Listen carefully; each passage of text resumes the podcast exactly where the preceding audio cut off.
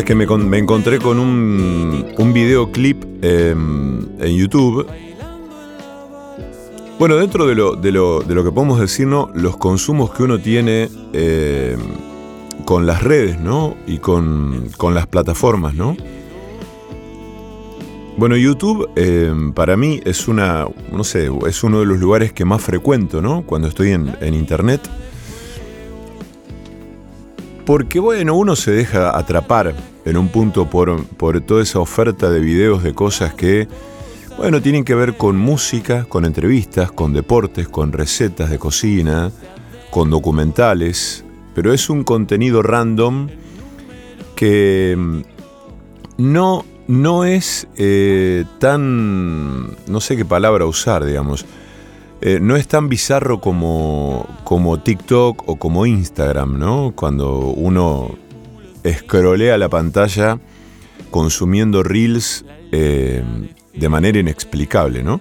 YouTube me parece que es distinto, no lo sé, ¿no? Bueno, la cuestión es que me encontré con un videoclip de Leandro Maceroni.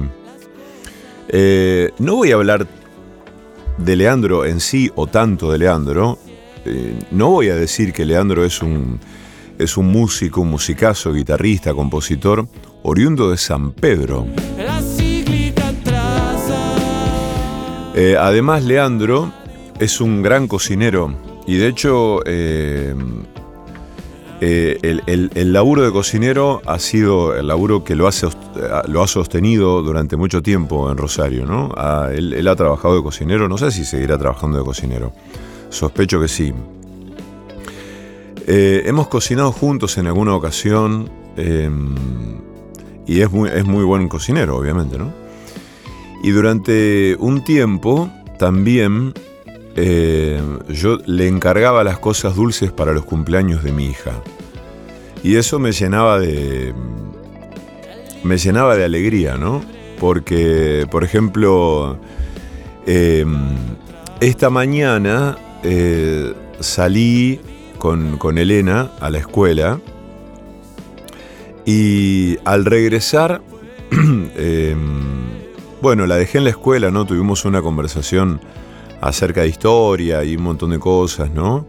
Eh, esa- esas conversaciones que son absolutamente siempre impredecibles. O sea, son conversaciones en las que mm, ella impone el tema, ¿no? Eh, ella impone un poco, no es que impone, pero aparece un tema, ¿no? Aparece un tema que tiene que ver con su, con su curiosidad, con su inquietud, me cuenta algo y a la vez me pregunta algo a la vez. Entonces eh, se genera así una, una conversación por demás de, de inesperada y que nos tiene los 10-15 minutos que dura el trayecto de, desde nuestra casa a la escuela, ¿no? Y yo, eh, son momentos, como probablemente quizás ya lo haya contado aquí, que mm, a mí me gustaría que duren mucho tiempo, ¿no? Porque son conversaciones eh, encendidas, entretenidas, donde yo me esfuerzo de muchas maneras a la vez. Por, por un lado, por entretenerla, por retener su atención, y por otro lado, por no aburrirla. Porque me he dado cuenta que cuando yo me detengo demasiado tiempo en explicar algo a lo que le quiero dar, no tanto detalle, pero sí alguna información específica, ella me interrumpe y me dice, bueno, sí, sí, está bien, está bien, pero como diciéndome, anda al grano, anda al punto, ¿no? Y no es que yo crea que mi hija de 11 años, cumplidos recientemente, eh, no pueda ser proclive a una conversación, a sostener una conversación con los rodeos que implica una conversación. Porque si hay algo que la conversación contiene en su naturaleza, justamente es el rodeo, como la literatura también. Pero bueno, ¿no? Hay rodeos que uno tolera y hay otros que tolera menos.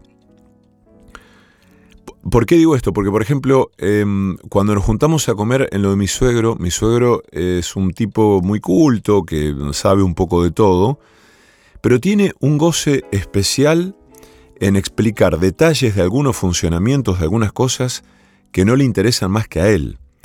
Entonces uno advierte que esa instancia de explicación es una exposición eh, de, su vanidad para decir cuánto sabe acerca de algo y uno no tiene más que mirarlo y asentir eh, ahí atrapado en el tejido de su relato acerca de el funcionamiento de una bomba de agua.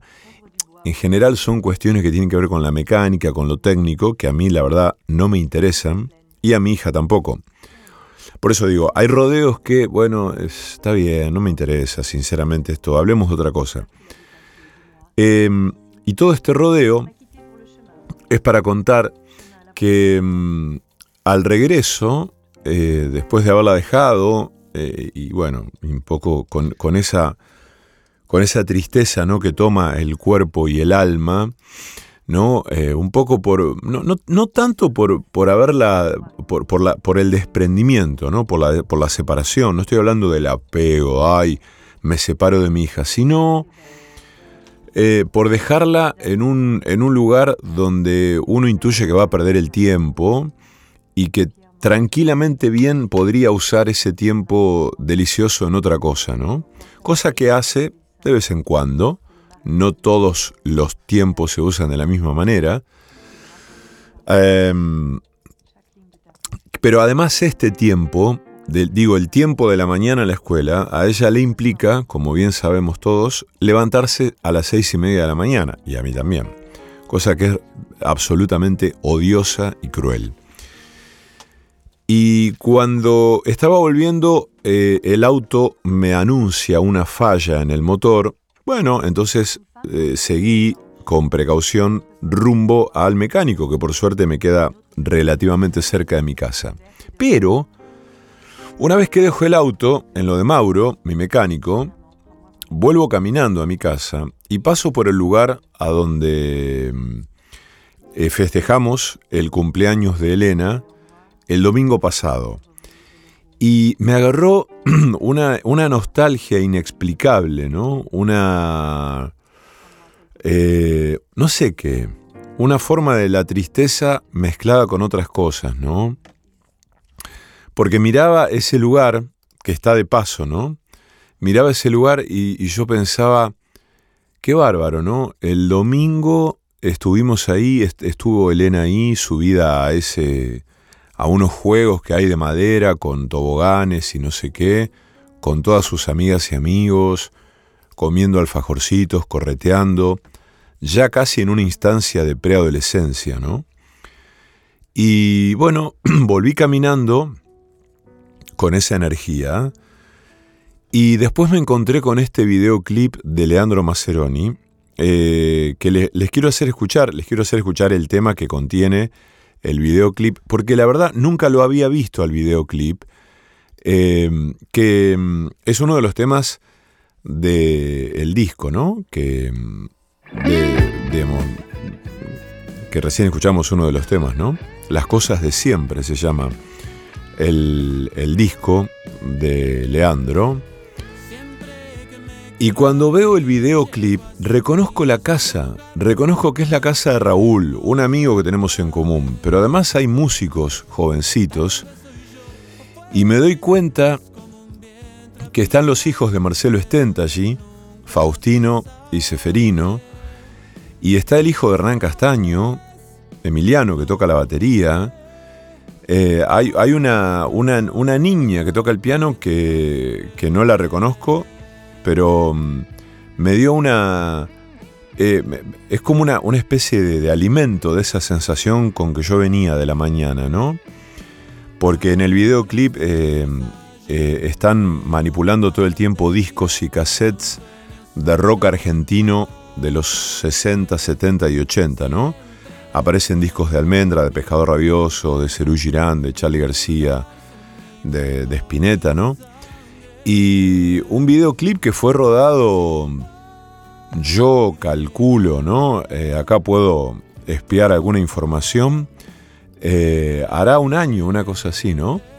Entonces, bueno, la verdad es que me, resulta emocionante porque yo a muchos de esos chicos los vi, eh, lo- los conozco de, muy pequeños, ¿no? De muy pequeños.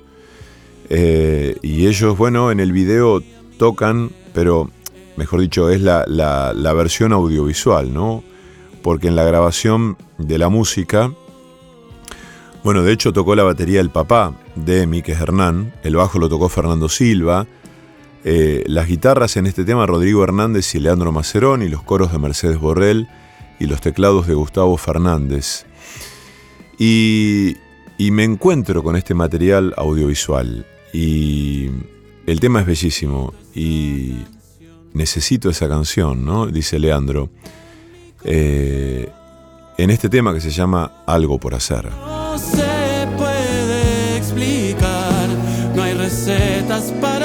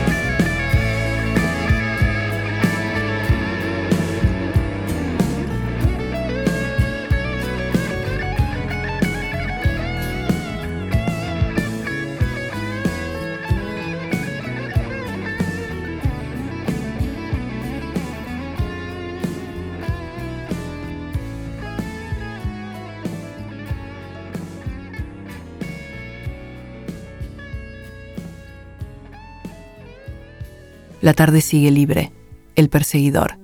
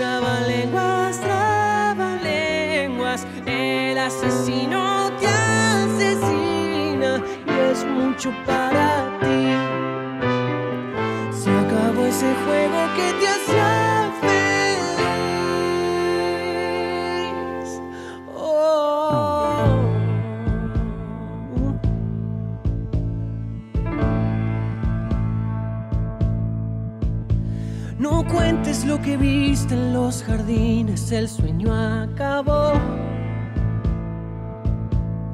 Ya no hay morsas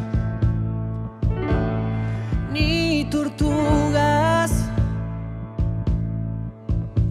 Un río de cabezas aplastadas por el mismo pie. Juegan cricket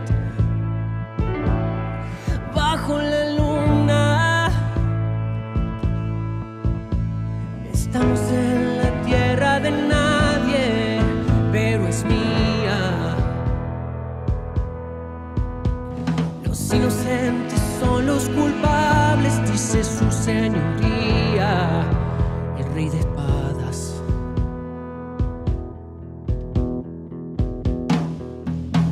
No cuentes que hay detrás de aquel espejo, no tendrás poder. Ni abogados, ni testigos. Enciende los candiles que los brujos piensan envolver. Oh, oh, oh, a nublarnos el camino. Estamos en la tierra de todos, en la vida.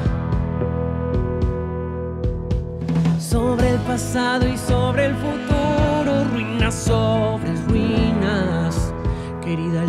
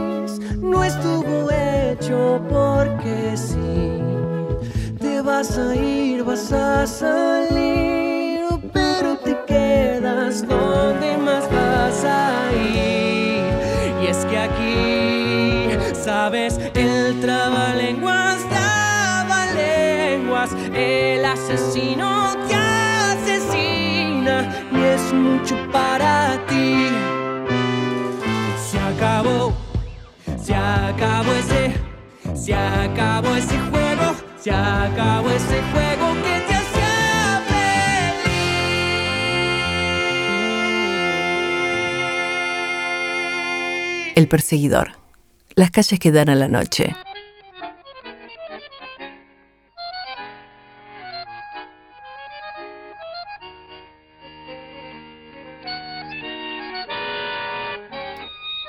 Eh, bueno, de Juan Baglietto, Juan Baglietto hijo, ¿no? Juan, eh, el, que, el que actuó en la serie de Fito Páez, ¿no? El amor después del amor.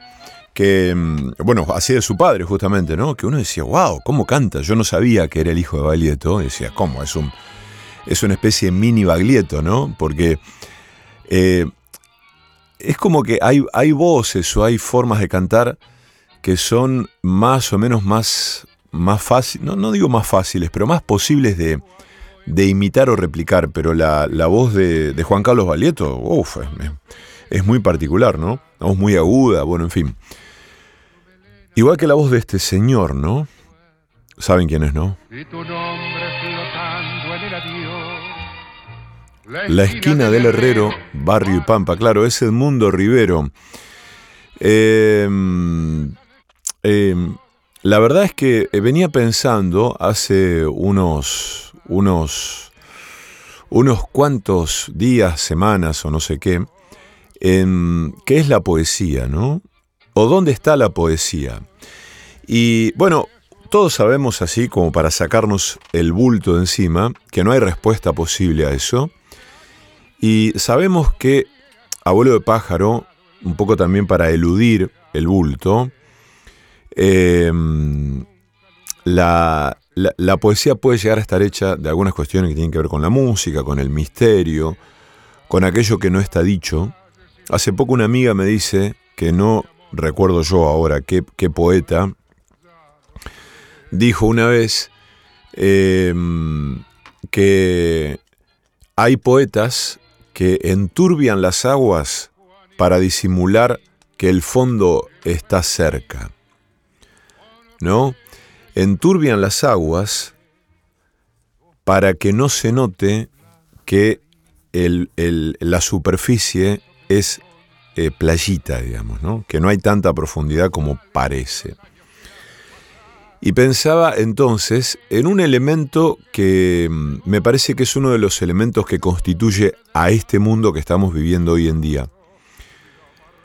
Em, que tiene que ver con los golpes de efecto o con los efectos especiales. El mundo está hecho de efectos especiales. Este mundo de hoy está hecho de efectos especiales.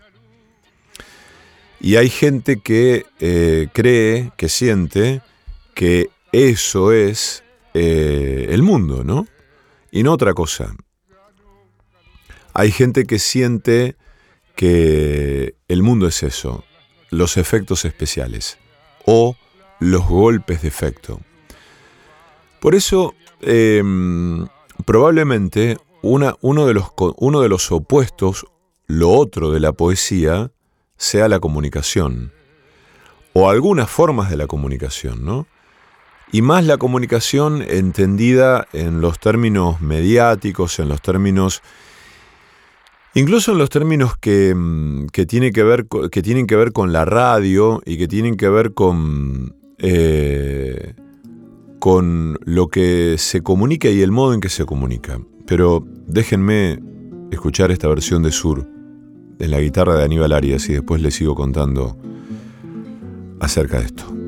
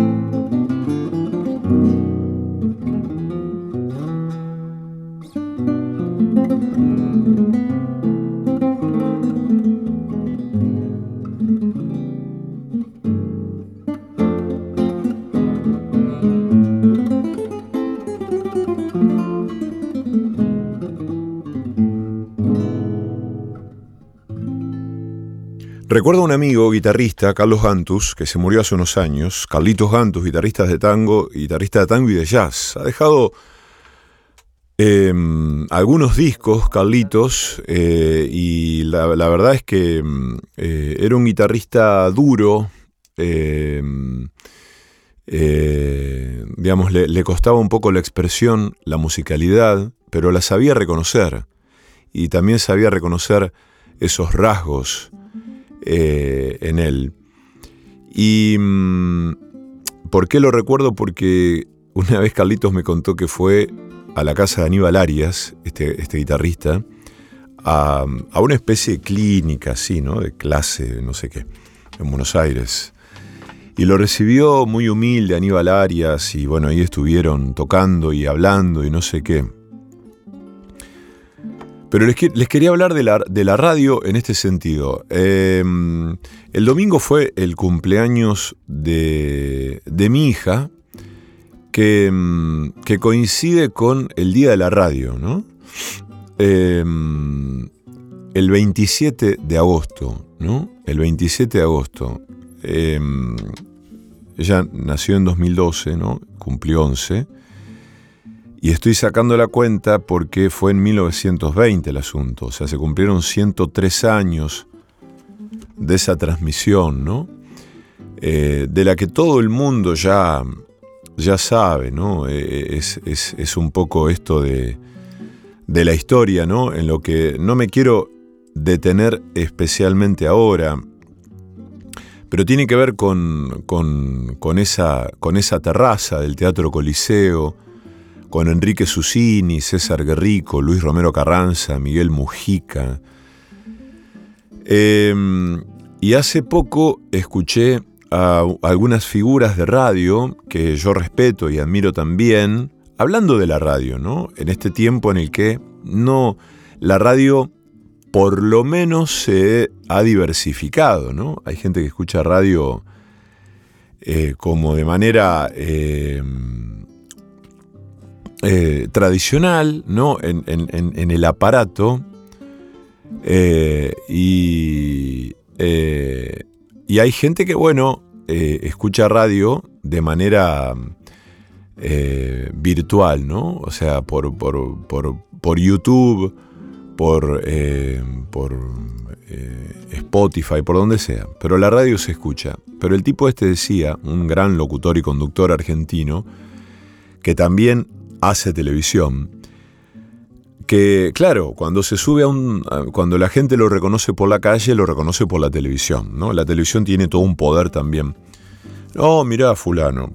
Pero dice que a él lo que realmente lo emociona es subirse a un taxi y cuando le dice al taxista a dónde va, el taxista se da vuelta y le dice, uy, yo lo escucho todos los días, todas las mañanas, todas las tardes, todas las noches. No, eso. Y a quienes hacemos radio, alguna vez eso nos ha pasado, a todos. A todos, muchos de mis colegas, compañeros, algunos amigos que hacen radio, les ha pasado. Eso pasa siempre. Siempre pasa que nos subimos a un taxi o, en, una, o en algún intercambio inesperado, eh, con repentino con alguna persona, en algún negocio, en un almacén, en no sé, en donde uno tiene que hablar ¿Qué tal? Buenas tardes, deme medio kilo de, tal cosa. Entonces la persona mira y te dice, vos sos el de la radio. Y por supuesto que la satisfacción es aún mayor cuando hacen referencia al espacio, al programa, y cuando se da ese milagro de, que a uno le dicen, em, ah, si yo escucho tu programa, vos sos el del perseguidor. Entonces ahí ya se produce algo que es muy emocionante, ¿no? Em, bueno, la radio tiene eso también. La radio no está exenta de los, de los golpes de efecto, la radio no está exenta de los, de los efectos especiales, pero se me ocurre probablemente que es un terreno em, quizá más alejado de esa posibilidad. ¿No? Porque uno en la radio no le queda más que poner música o hablar. Puede poner música fea, linda, hablar bien, hablar mal, defender cosas indefendibles, sostener lo insostenible, ser más o menos abominable, algo que a la radio la cruza de manera inevitable es el periodismo. No, porque que haya un, un, programa periodístico en radio no garantiza que ese espacio sea radial. Simplemente es un espacio informativo. Después sí, hay periodistas que se dedican a informar, a opinar, a construir sentido, que son más o menos radiales. ¿Qué significa esto? Que le confieren, le inyectan al espacio y a su labor de conductores una belleza, una poesía, una, una onda, ¿no? Pero algo que tiene que ver con lo bello, con, con algo que se sale de la mera tarea de comunicar. Y hay quienes son maestros en hacer eso. ¿eh? En esta ciudad y en esta radio hay gente que lo hace de manera muy, muy, muy buena, muy hermosa, porque no, no son sencillamente eh, periodistas que hacen radio, hacen radio. ¿Qué es hacer radio? Bueno, eh, esa es otra pregunta, ¿no? Llena de posibilidades que probablemente tenga, eh, tenga similitud con esto de qué es la poesía, ¿no? ¿Qué es hacer radio? Bueno, anda a saber qué es hacer radio. Pero ¿saben por qué estamos escuchando Sur? Porque mm, lo otro de la, de la poesía también, además de la comunicación, ¿saben qué es para mí? Eh? El intelecto. ¿No? Lo otro de la poesía eh, tiene que ver con, lo intelectual. Eh, me, refiero que lo otro de la poesía es eh, una cuestión intelectual. Diría yo lo contrario, ¿no? Tranquilamente podría ser lo contrario de la poesía, tiene que ver con algo del orden de lo intelectual. Porque la poesía tiene que ver con, una forma salvaje, con, con algo atávico que rescata mm, el lenguaje y la palabra de ese uso eh, corriente, ¿no? Y estoy, mientras digo esto, estoy buscando una declaración de Claudia Massín, que mm, déjame ver si la encuentro, donde dice esto de un modo bastante más claro y mucho más pertinente de lo que yo lo puedo hacer ahora. Bueno, probablemente lo haya, lo haya compartido yo ya esto aquí, pero no me importa repetir, porque estamos hablando desde otro lugar también, siempre lo hacemos. Pero mm, hay una tentación, y ahora voy a decir por qué, hay una tentación a relacionar la poesía con lo intelectual. No, hay una tentación a relacionar la, la escritura de poesía y la poesía misma con, una, con una forma intelectual. Eh, mira, acá lo encontré y, y, te lo voy a leer así sobre la música, sobre el piano del mono Fontana, en este disco Cribas, que siempre nos acompaña eh, con, con la música, ¿no? Fíjate lo que dice Claudia. La palabra poética restituye la potencia original de eso que nos ha sido transmitido como herramienta, la palabra como moneda de cambio, como insumo. Implica un retorno a ese momento primigenio, mítico, en el que la domesticación aún no había comenzado y el habla era un acto de sorpresa frente al mundo,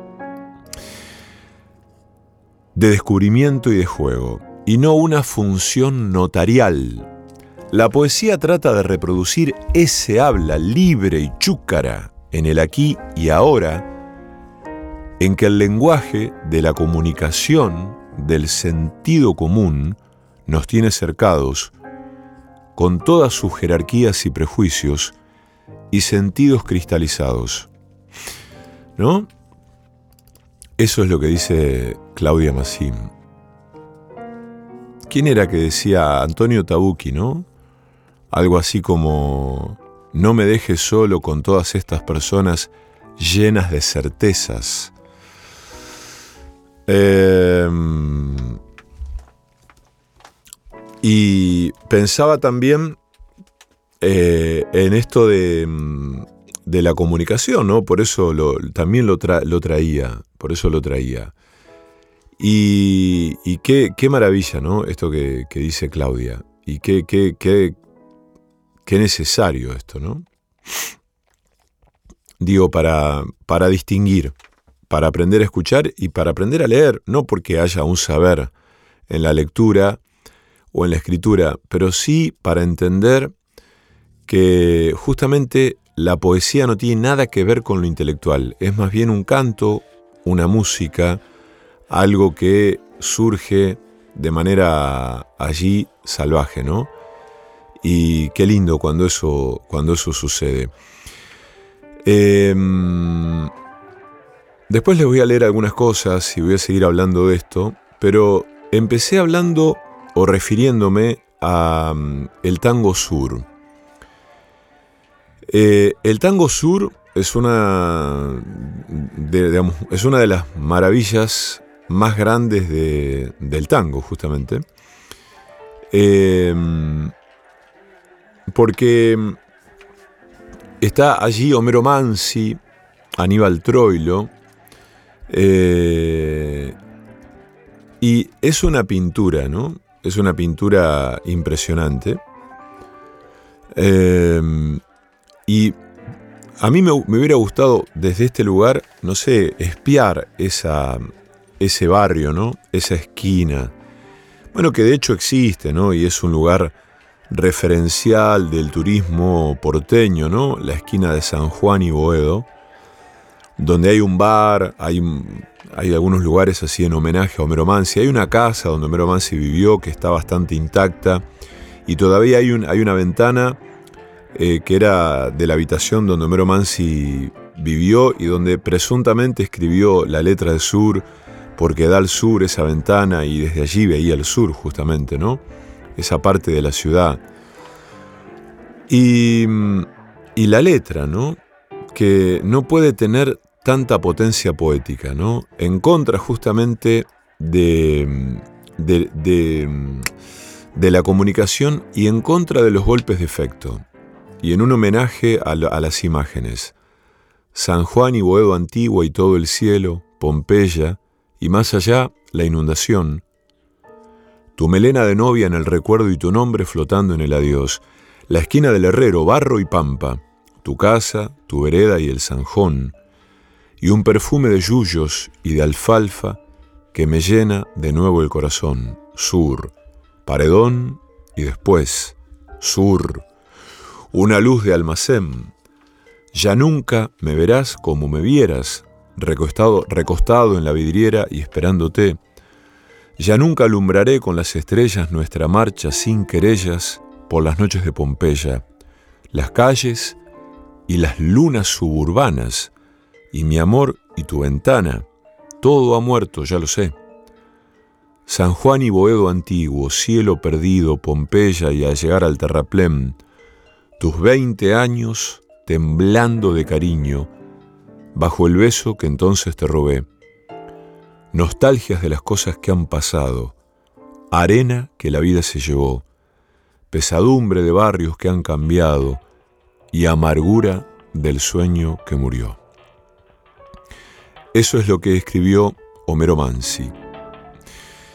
Em, y quería justamente referir respecto de la poesía, ¿no? Y todo lo opuesto que es a lo intelectual, que una vez Ernesto Sábato confesó que hubiera regalado toda su literatura y toda su obra a cambio de ser el autor de Sur. Así es la poesía, así es la potencia poética. Esta es la versión del polaco Goyeneche.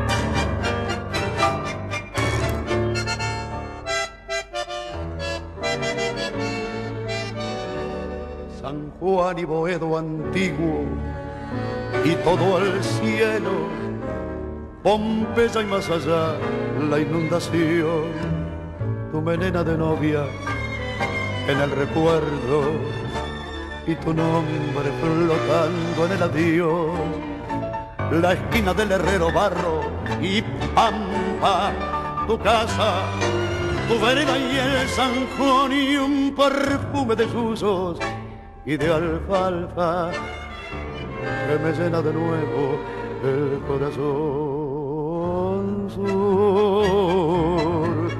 paredón y después sur, una luz de almacén y ya nunca me verás como me vieras recostado en la vidriera esperándote.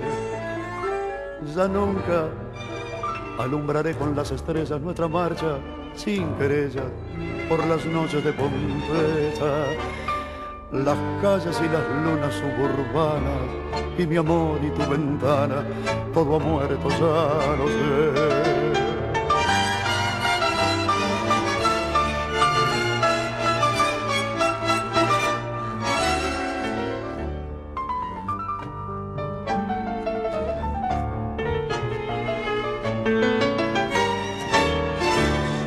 Juan y Boedo antiguo, cielo perdido, Pompeya y al llegar al terraplén, tus veinte años temblando de cariño, bajo el beso que entonces te robé, nostalgia de las cosas que han pasado, arena que la vida se llevó y pesadumbre del barrio que ha cambiado y amarguras del sueño que murió. Sur, paredón y después sur, una luz de almacén.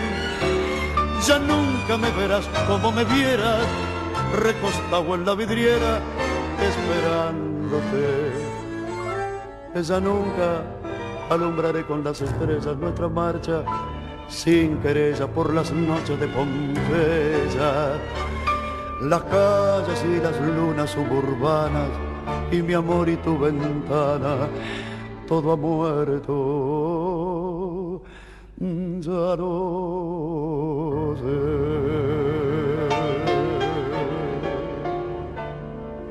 El perseguidor, la gama de colores del cielo en el atardecer.